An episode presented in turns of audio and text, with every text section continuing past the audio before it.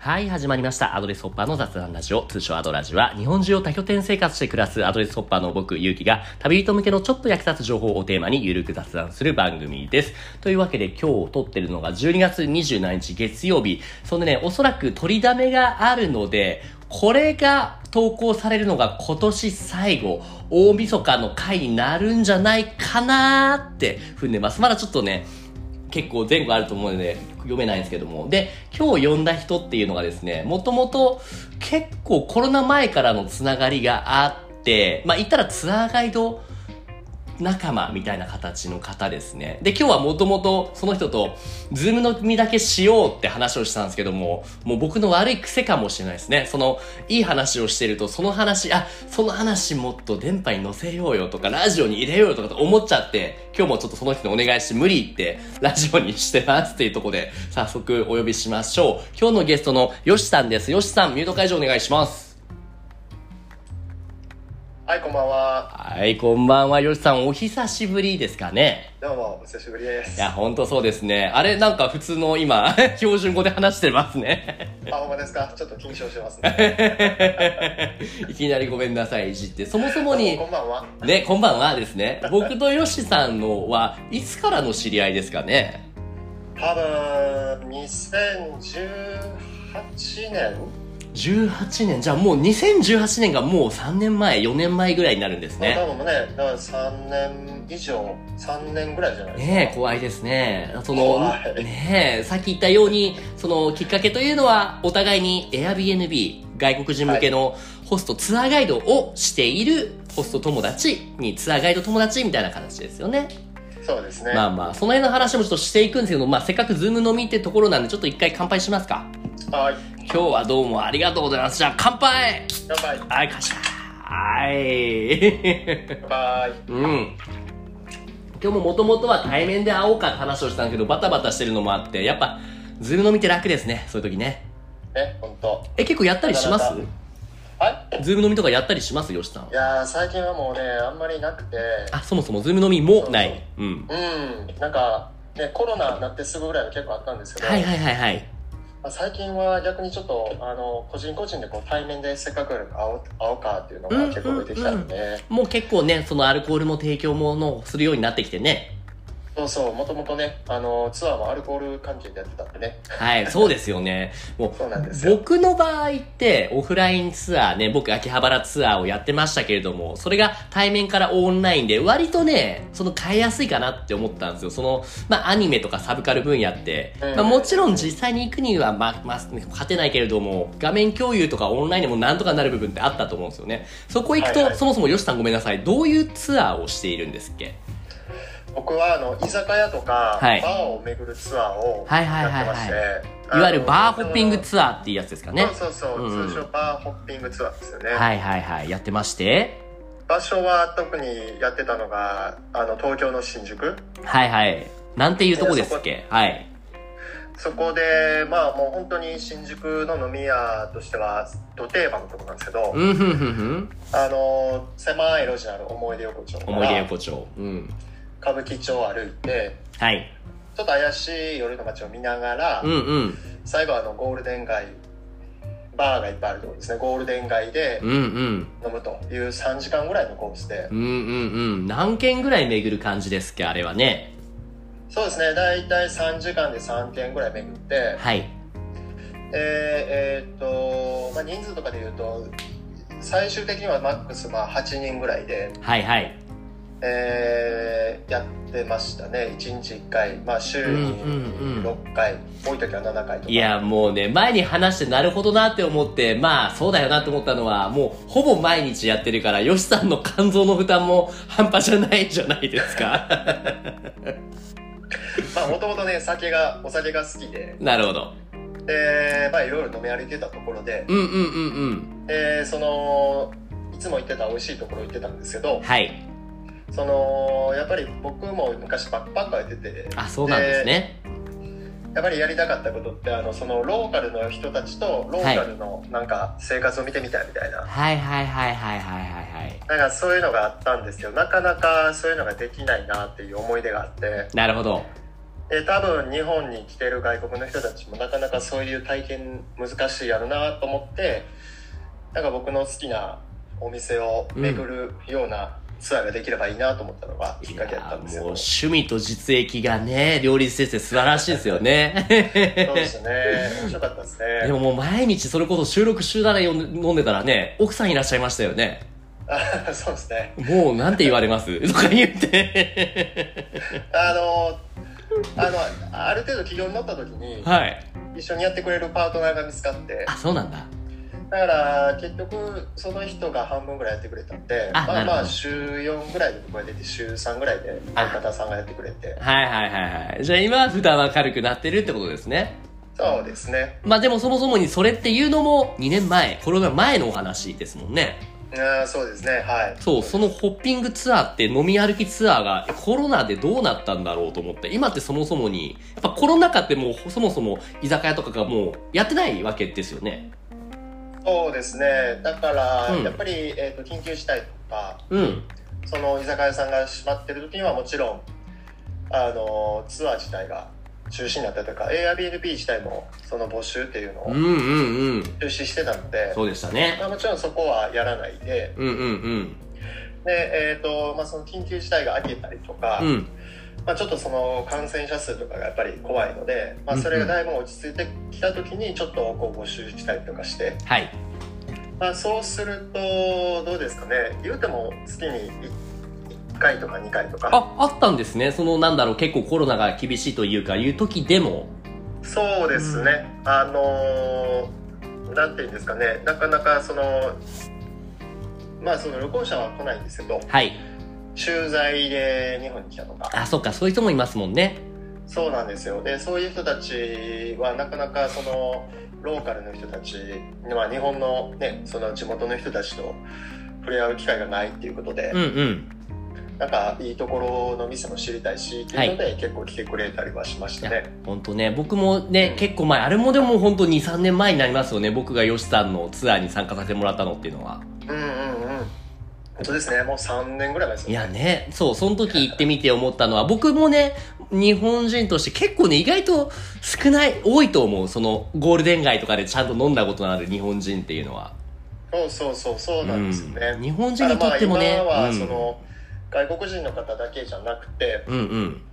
あの日本人の向けのツアーもちょっとやってるやってるというか、はいはい。あの募集はしてるんですよ。やっぱ需要ありますよね。僕だって秋葉原のツアー日本人からのコロナ禍も来てたし、今も最近も日本人向けにやったりとかもあるし、そういうことがあるってことですね、需要がそちらでも。そうなんですよね。あの僕らもなんかね、都市にこう出張行ったりしたらうんうん。うわんからないじゃないですか。うんうんうん。結局なんか食べログとかでこう調べたりとかうんうんうんうんうん。するんですけど、うんうんうんうん。まあ、ほんまはにいそれがええのかとか、はいはいはいまはあ、店に行ったとはいえ、はいはいはいはいじゃあどこの人と気軽に喋るかって言ったらなかなかそういうこともないこともあればい。ですね、ですね。難しい時もあったりするじゃないですうか。ん。あのね、結局のってことどうぞ、なんですかはい、にあのまあその旅行出張者の方向けとはい。かはい。に、僕たちがその普段飲んでる街でローカルの人が行く店っていうのをうん。お連れできると面白いかなと思うので。ですよね。うんまあ結局のところそのなんだろうな、もちろん味とかもさることながら、そこの地元のローカルの人たちがどういうものを楽しんでいるのか。で、強いて言えばそういう人たちと交流をしたいみたいなところの方が価値を感じられやすいですよね。いや全くおっしゃる通りですよね、うん。あの、うんそれは日本人もそうだと思うんですけど、はいそれこそもうインバウンドで僕のツアーに参加してくれた人ってはい。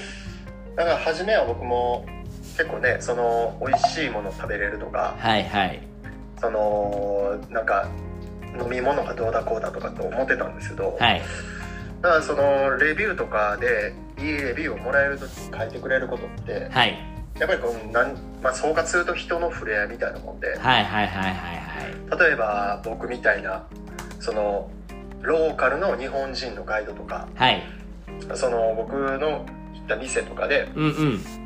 横の日本人と喋ったりとかうんうん。あと結構大事なんやなと思うのはその旅行者同士のつながりとかはあ、そっか、僕ら同士じゃなくて、ね、僕が吉さんのツアー参加した時も、あの時も8人ぐらいいましたよね。はいはいはい、ではい。、僕日本人、吉さん日本人だけども、そこだけじゃなくて、いろんな国からやっぱお客さん来てますもんね。そうなんですよね。大体、その、あの、英語でやってたんで、欧米の方が多かったんですけど、はい。まあそうすると、大体がその、カップルか、うん。あとは一人旅なんですよね。うんうんうんうん。で、ずっとまあ言ったら、その人たちでこう行動してるから、うん。まあ、たまにはちょっと違う人と喋りたいとか、はい。その、とか、日本でずっといると、なかなかその、英語で気を使わず喋って、バカ騒ぎしたみたいな、あるじゃないですか。なかなかね、変な、また外人がとか言われるのも気にしたりね。やっぱどうしてもね、海外行くとみんな自分、人の目が気になっちゃったりして、んパーッと遊べないっていうのもありますよね。ね、なんかそういうのがあるうのん。で、うん。でそそこでこう旅行者同士がこう仲良くなってくれると、うん。なんか知らんけど僕がツアー終わって僕がいなくなってもそのメンバーたちでみんなでカラオケ行ってはい。でその後いまだにこうなんていうんですかあの SNS のグルーああ。プでみんなでコロナの状況を世界中から報告しちゃったりとかすごいいいね。じゃあ交流が関係性が続いてるってことですね。そうですね、うん、そういうのも結構あったりするので、うんうんうんうん。うん、なんかみんなそういうの求めて参加してくれてるのかなってね、気が有し意まし味たでそれこそさっき言ったみたいにその評価されるのは食べ物とかもちろんそれもいいけれども人の触れ合いっていう部分が評価される部分ってことなんですねうんすごい大きいと思いますね、同じ僕もやっぱ秋葉ツアーやっててもそのそこが多いっすねそのね現地の例えばメイドカフェでメイドの女の子と話せたとかねなんか勇気とその日本のオタクと英語で話せたみたいな結局ただいいものってもうねよ世の中そこら中にあるじゃないですか物買うにしてもねそうですね今ってそこじゃないですよねうんなんかそんな気がしますね、ねえなんかもうそれはななんだかんだって満たされてる人が多いとい思うや、そうそう。だから、いや、だからこそそのこと体験、ものじゃなくてことを、その味わいたいっていう人たちが多い。だからこそ僕らのツアーガイド、みたいな、ね、サービスにも需要があるんかなって思いますね。すごいありますね、うん、いうん。でもなんか、すどうぞどうぞ。やなんかそのツアーガイドが一つのブランドみたいになってるなってこれは、うん。あはのコロナの前から結構結城さんとも喋ってたんですけど、いはい。というとやっぱりもうそのなんかこの国に行くっていうよりもこのガイドに会いに行くとか、はいはいはいはい。なんかそうう。いうこととか結構それこそなあの僕のツアーに参加してくれた人がその友達をこう帰国してから僕のツアーやってくれて、うんうんうんうんその人うがんうん。こう僕のツアーに参加するために来てくれたりとかああ、いいですね。そういう、もうこの人だったら間違いないってお墨付きをもらってるってわけですもんね。うんなんかたまたまちょっと日本に興味あったけど行こうかなとか思ってたあいいじ人ゃがないですか。なんか「あれよかったよ」とか言ったら「ああじゃあ行ってみるか」みたいな感じではいはいくれはいたりとかねしてくれるうんとうんうん。やっぱああやっててよかったなというか。うんうん。うん、あなんかそういうそっちの方がやっぱりいけるかなと思ったりしまねすねえ、それだけ信頼されてるってことですね。僕なんかもだって最近、いや、すごいなって思うのは、やっぱヨシさんのツアーの質がすごかったからだと思うんですけども、ヨシさんのツアーに参加した人が、えっ、と、ヨシさんがきっとお勧めしていただいたんですよね。その、その、お秋葉行きたいみたいな人に対して、じゃあ、僕の勇気っていうツアーガイドがいるよって言ったら、ね、普通だったらやっぱ普通な考えじゃないですか。でもきっと、ヨシさんが紹介してくれるツアーガイドだから間違いないっつって、すぐに、ね、オッケー言うて、じゃあ参加するよ言うて、ちょうど昨日かな、紹介してもらった海外の人をツアーしてきたんですよね。ありがとうございます。そうですねまあまあまあそれは多分彼らが本当に秋葉原行きたかったっていでうのは多いけど思いますけ どもそれにしたってやっぱりなんだろう、安心できる人の紹介してくれる人だったら、まあこの人のあれだったら間違いないだろうなっていうのもあると思うんですよね。あるそれはすごいうんありますね、うんなんか、うんうんあのやっぱり僕東京でツアーやってるので、はい。団体の人がその大体海外からの人って東京に入ってはい。日本を巡ってまた東京に戻ってきて帰るっていう感じが多いと思うんですけど、はい。でその東京に入ってきてすぐの時に、まあ、言うたら日本初めての時に僕のツアーに参加してくれて、はいはいはいはい。でその後の予定っていうのをまあまああんまり決まってないことが多いなるほどある程度決まうっんうてるんみたいな、うんまあ、それぞれの場所でこうこういうところがいいよとかああいうところがいいでとか言ったら結構ほんまにそれにこう合わせていってくれたりとかするのでうん。うんうんうんうんでちゃんとこうフィードバックくれてああよかったとかうん。はいはい。ああそこのラーメン美味しいけど俺には合わんわみ たいなでもなんかいいじゃないですかなんかそれでこうね巡ってくれたりするとほんとほんと。やっぱそういう時もね、とりあえずどこかのパッケージツアーの、まあどこにでも行ったらもうしゃれがもうそういうガイドよりも、ちゃんとしっかり個性を持っている吉さんっていうツアーガイドからのおすすめならっていう一つのブランディングがさっきも言ったようにブランド化できているってことなんですかね。なんかできますよねそういうふうにですねですね。ブランドっていう意味では、その、対面で会うのってもう結構ね、1年2年単位で会ってない。まあ、ちょくちょく会ったかな多分ご飯とかでね。会ったと思うんですけども。まあ、長い目で見て2年ぐらい会ってないと思ったんですよ。で、久しぶりに話して気づいたのが、前に話した時よりも、もともとね、関西、大阪出身ということで、もう知ってたんですけども、前よりも関西弁強くなってないですか いやもうねなまあもうええかなと思ってええんだ。やっぱ無理してたんです ね。あ無理してたんですねまあ10もう東京15年ぐらいですよねはい。だからその一応えっ、と20代半ばぐらいでこっちに来たので、はいはいはいはいはい。えー10年ぐらい無理しながらはい。一緒にもこっちになれようと思ってしてたんですけど、はい。土台無理な話であ、そうなんだ。え、15年こっちにいたら大阪にいた期間とどっちが長いですかいやもう、えーまだね大阪ですわ大阪の方が長いんだ。だってう、ん確かヨシさんはね、大阪と東京の間に海外いろいろ行ってましたよね。ああそうですね、まあ、なん東京に来てからなんですけどあそうなんだでもほとんど東京には住んでなかったのであ、そうなんだ。じゃあ結局そう15年っていうのもその間実際東あそう京ですね民らしく過ごしてたのはもう数年ってことなんですかね。大体7年8年ぐらいその海外へえいろいろと行ったり来たりしてたので、うんうんうんうんうん。はいはい、だからまあ実際住んでるのって8年とかそれぐらいかもしれないですよね、はいはいはい。まあね。それは無理してますよねええしかも大阪の中でも、まあこういう言い方すごいしてるんですけども、結構個性の強い地域ですよね。大阪のどちらですっけあの南にある岸和田ってお、出た。あの、有名なお祭り何でしたっけそうそうだんじりがあるってことですねだんじり祭りのあそこですよね。あれって、若い頃とかみんな参加するんですか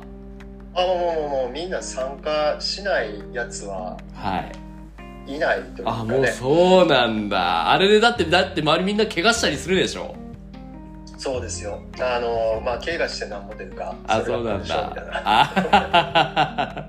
僕初めて吉さんと会った時は、結構そのなんだろう、ジェントルな感じの優しい雰囲気の、まあ、イケおじだなって思ったんですけど、そこは素じゃなかったってことなんですか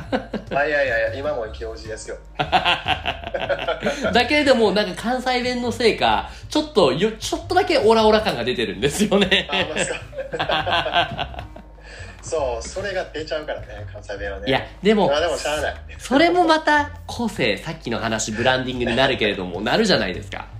そうそうそうもうね、うんあの隠してもしゃあないしこっちの方が楽そなうんでそうそうそうそうそう。やっぱり得意分野伸ばした方が、武器を持った方がきっとね、ツアーガイドとしてもね、光ると思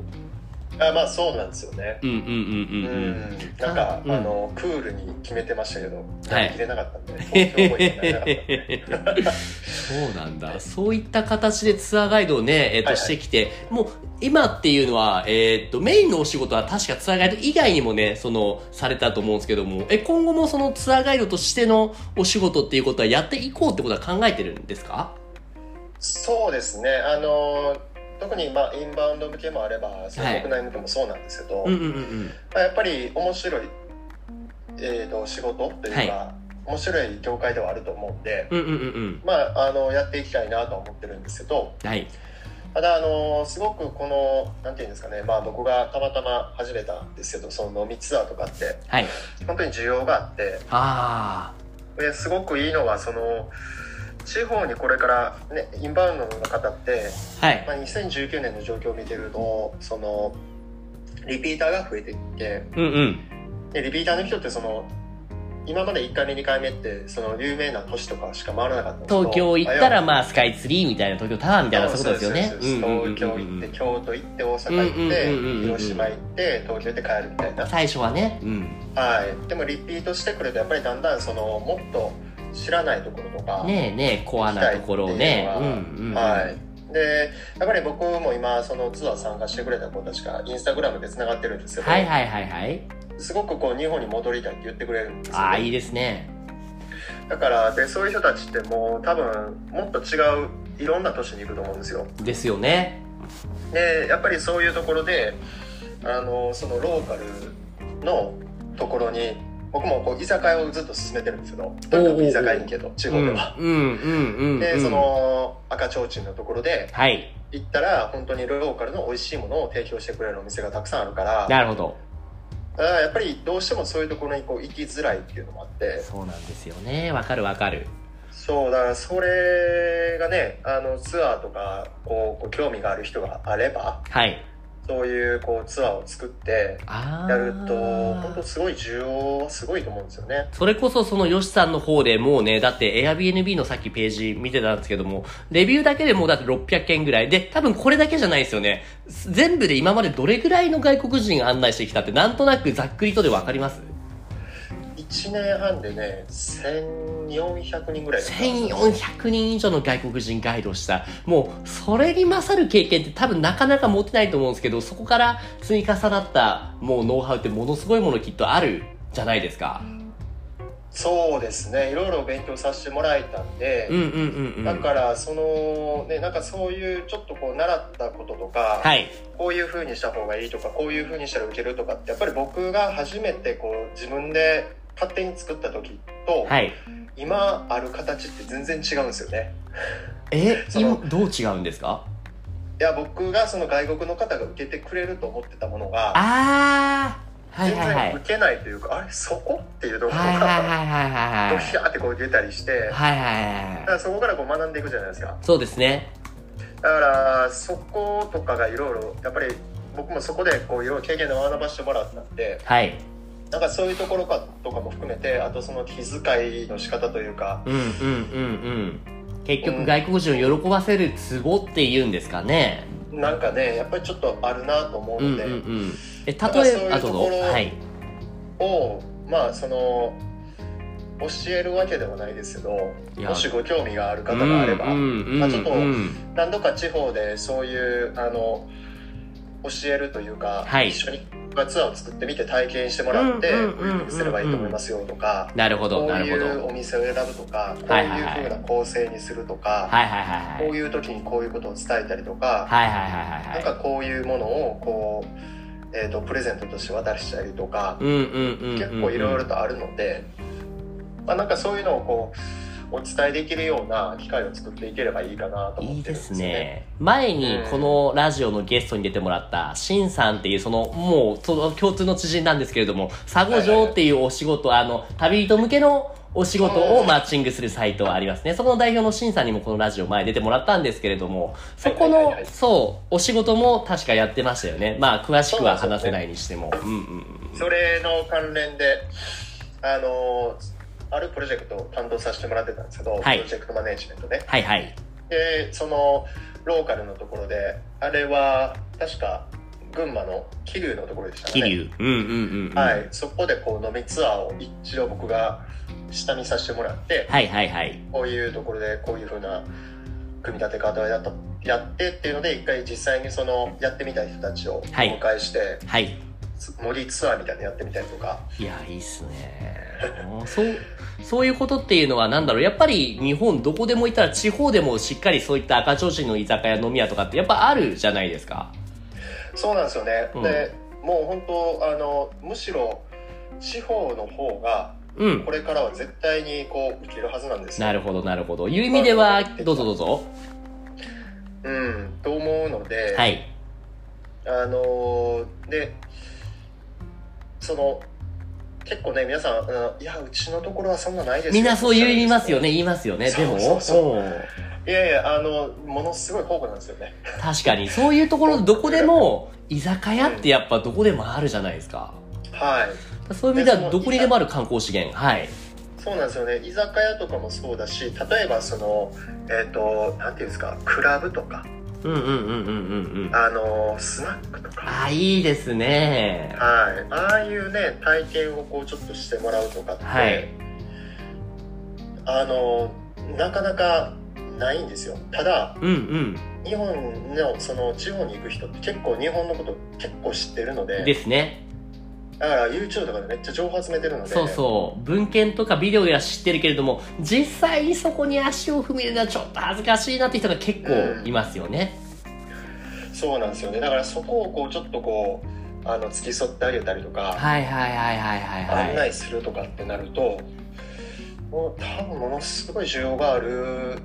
ところのはずなんですよねでそこのノウハウが吉さんの方では結構溜まっていると僕の方でちょっと思ったのは僕のツアーガイドで起こってしまっている一つの問題としてあるのが結構はい僕自身のこの秋葉のツアーガイドって、まうんうあん自分ででもなんだけど面白いな、いいもんなんて思ってるんですけれども、俗人的、俗人性が強いなと思っていて、はいはいはい再現性がなかなか、要は、この内容を他の誰でもできるかってできなかったりするんですよ。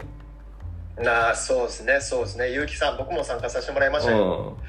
うそれこそ本当に秋葉原にはい。なんか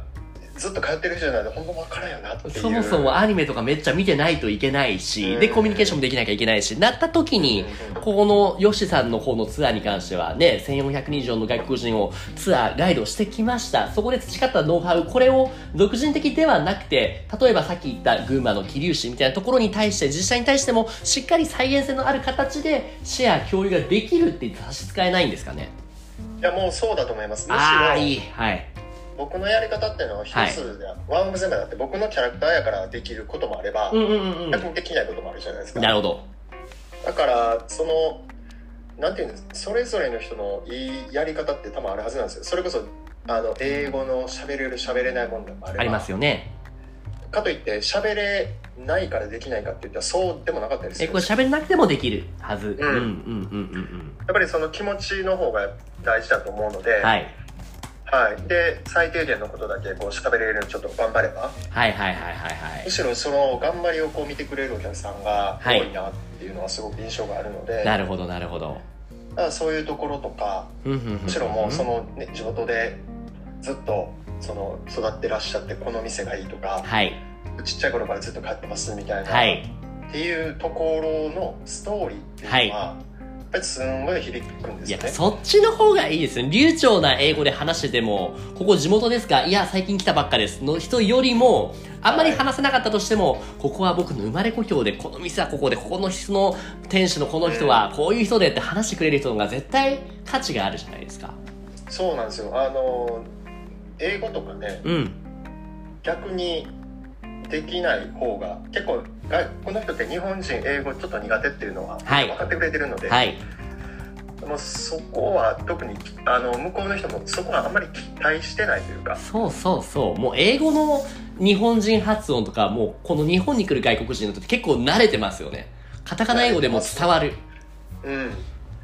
全然理解しようとしてくれるのでそこよりもやっぱり熱意というかどれだけストーリーを持ってるかってところの方がよっぽど大事ですよね。あもうもうおっしゃる通りです、はうんうんいうん。あここの店がいいとかあーこの店の料理のこれがいいとかはいはい。ここの街にはこういうもんがあるとか明日行ってとかなるほどなるほどだ いたい朝朝案内するよとかいやいいじゃないですか。じゃあ吉さんの方でそのシェアできるノウハウっていうのはなんだろうもちろんまあ言い方悪いけど小手先の部分ですよね。しっかりその説明するための細かい部分を教えるけども大事なのはその個々人が持っている良さを伸ばすそのための一つの方法武器をシェアしてあげるっていう意味でのそのツアーガイドとしてのノウハウ共有ができますよってことなんですかね。そうですねあの、うなんていうんですかね骨組みみたいな感じです、うんうんうんうんうんうん。これだけは押さえておいた方がいいですよとかはいはいはいはい。こういう風な準備をしておいた方がいいですよとか確かに逆言えばそれさえできちゃえばねそれさえできちゃえばもうあとは自分の好きなようにやったらいいかなって思っちゃいますけどどうですかね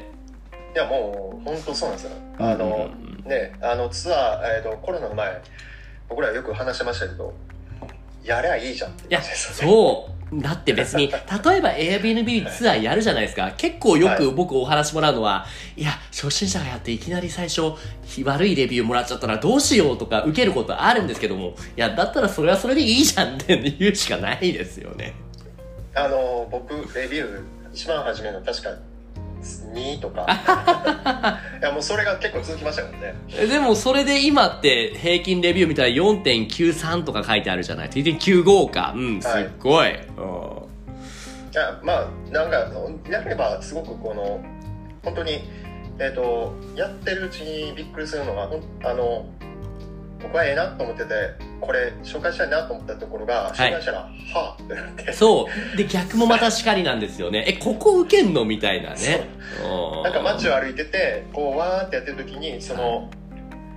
イルミネーションとか、はいはいはいはいあそこでこうみんなが写真をわーって撮り始めて、うんうんでそれを撮ってあげるって言ってみんな「ありがとう」とかっていきなりこうみんなにインスタにあげ始めて、うんうんうんうんうんうでんそれで「何このツアー」とかってお客さんが増えたりとかそこですよねだから要は僕たちの当たり前を彼らに当てはめてはいけないってことですよねそういうことですねうんうんうんだから数を重ねていくとまたそこがどんどん見えてくるから、まあ、気にせずにとりあえずやってみようよって just do it みたいな感じですよねそうですねそれが一番早いというか、いやまあー大変なのははいねどうしても緊張しますしうん大変だと思いますけどうんうんやってみたら意外とみんなあったかいしそうですよ僕1400人ぐらい、ね、お酒飲むツアーやりましたけど本当にこうなんか問題になったとかっていうのがないですもんねそもそも個人ツアー登録して聞いてるとすごいね理解度が高い多様性に長けてる優しい人が多いですよね本当それはちょっとびっくりするぐらいにあうります、ん思う思うだから気にせずそう興味のある方はねほんと資格もいらないからねうんぜひやってみたらいいなって思いますよねあの今ね副業ブームと言われますけど、はいはいあのなかなかいい副業になると思いいやます僕もそう思いますいやほはいんとねどんどんたくさんいろいろ話してもらってありがとうございます僕もねはいはい話したいこと話したんですけど話してほしいこともどんどん話してもらえて、すごいスッキリしてるんですけど、最後に、あの、僕のこのね、あの、ソッパのさんラジオ、通称アトラジっていう番組は、ゲストに来てくれた方の、えーっと、プロフィールみたいなものを結局紹介してもらった、もらうことによって、これを聞いた人が、この人ってどんな人なんだこの人どんなことしたいんだどんなことできるんだっていう、要は、聞いただけでわかる、聞く名詞みたいな使い方をしてもらえればいいかなと思っていて、そういう意味ではあー今回のヨシさんも、もうすでにお話しいただいた部分もあるんですけども、今回もまたちょっとわかりやすく、ヨシさんはどういう人間で、どういうことができて、逆にどういう人を探してるのかみたいな部分ってちょっと簡潔にちょっと話してもらうことってできますかねそうですねえっ、と、僕の経歴みたいなのはうん。もともと会社勤めをしていて、はい。でそこで、まあ、商社だったのであいろんな国で長期滞在するようなプロジェクトやってたので、はい。まあ、そこでいろんな国の人たちとこうあの楽しくするっていうのをいろいろ学ばせてもらってなるほど。でそこから独立して、はいえー、とでそれでいろんなマーケットを見てるときにやっぱり日本ではこれからインバウンドっていうのはすごく伸びるだうろうなと思っん。て、えーやってみたいなと思って始めたのがきっかけではい入ってきて、でやっぱりこのなんていうんですかね、まあ、観光業というかガイド業というかっていうのはやっぱり未来もあるしうんそしてまあ何せ楽しいしうん。ですね。うん、だからやっぱりこれからも、まあ、このコロナの状況はありますけど続けていきたいなとは思ってるんです素よ晴ね。らしい。でやっぱり僕はそのこの飲みツアーっていうのはすごく魅力があるし、はい。その欧米の方はやっぱり飲むの好きだし、うんうんまあ、欧米の方に限らずですけどなる僕ほどが喋れるのが英語だけだったので、まあ、そういう意味ではあのそれこそそのこれからこう将来ねインバウンドやってみたい人とかはい。まあ、そうこれはあの僕がこれからこういう人に会いたいなっていうところなんですけどはい。なんかそういう方がちょっとこの飲みツアーというかなんかそういうのをこうやりたいっていう人がもしいれば、うんうんうんうんなんかうん僕のノウハウっていうのは何かしら役に立つかなと思ってるんでなるほど。なんかそういうことをこうお伝えできたりとかいや、いいですね。こ個人だけですかそれは。いやもう会社さんももちろんですよ会社とか企業と企業に自治体とかにしてもってことですあかあそうね。ですねんはいもちろんもちろんですなるほだかど。らそういうところの方たちに何度かこうおつ実際にこう講習をしたりとか講はい演をしたりとかもさせてもらったんですけど、おお、そうなんですね。うんうんはい、だからそういうところであのできれば結構ね全国でこうこういう飲みツアーっていうのがはい。できるようになればすごくこうやっぱりインバウンドっての華やかなれし頃足りないって言われてるのはナイトエコノミーって言われてますああ、確かにね。やっぱそれを結構強く押し出せる人材も少ないと思うんですよね。そうなんですよね、うんうんうんうん。だからそのなんか、まバーホッピングツアーってイメージ言うと居酒屋いっぱい巡って、うんうんうんうおん酒いっぱい飲飲まなあかんみたいなうんうんうんうんうんイメージがあると思うんですけど別にそんなことはなくて、南極論お酒が飲めない人でもツアーガイドになれますもんね。まあ、そうそうなんうです、でこういうとこはいいよみたいな感じんうんうんの,、あのガイドをしてみたいっていう方がいればはい。またあのご連絡いただければはい。連絡したい時っていうのは、あの、概要欄とかにリンク載せようと思うんですけど、どういうところをにアクセスすればいいですかね。ああ一番いいのはインスタグラムかもしれないですねインスタグラムか、わかりました。じゃあ、ヨシさんのインスタグラムのリンクを貼っておきます。他に何かありますえ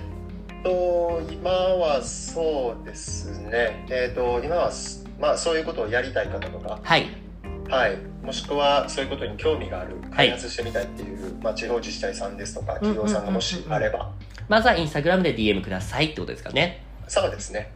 わかりました。じゃあね、コロナももう、な、負ける、まあ、いつ開けるかわかんないにせよ、ちょっと僕もまた近いうちね、新宿ゴールデン街とかで、ちょっといろいろ連れてって飲みに行かせてください。ぜひぜひはい。あおり待ちしておりますがとうございます。というわけで今日のゲストは、バーホッピングツアーガイドとか言えばいいんですかね。肩書きって何て言ってますよしさんは。あのね、はい今も探してるんですよえー、 バーホッピングツアーってね意外と日本の方イメージ湧かないんですよね日本人向けだと飲み歩きツアーになるんですかね。そうそうもう飲み歩きツアーですねはい。じゃあ飲み歩きツアーガイドかな。うんそれがええとはい。飲み歩きツアーガイドのよしさんでした。よしさんどうもありがとうございました。どうもどうもありがとうございましたはい。というわけで番組では皆さんからの質問やお悩みを募集しています。概要欄の問い合わせフォームまたは Twitter の DM からご投稿お願いします。Twitter のアカウントは、アットマーク、アドレスラジオ、アットマーク、ADDRESSRADIO です。今日のよしさんのようにコラボをしていただける方も募集中です。ご興味ある方はお気軽にご連絡ください。それではまた次回。じゃあ、よしさん多分これ今年最後の放送になると思うんで、ちょっとご一緒にお願いします。良いお年を良いお年を来年もよろしくお願いしまおす願いします。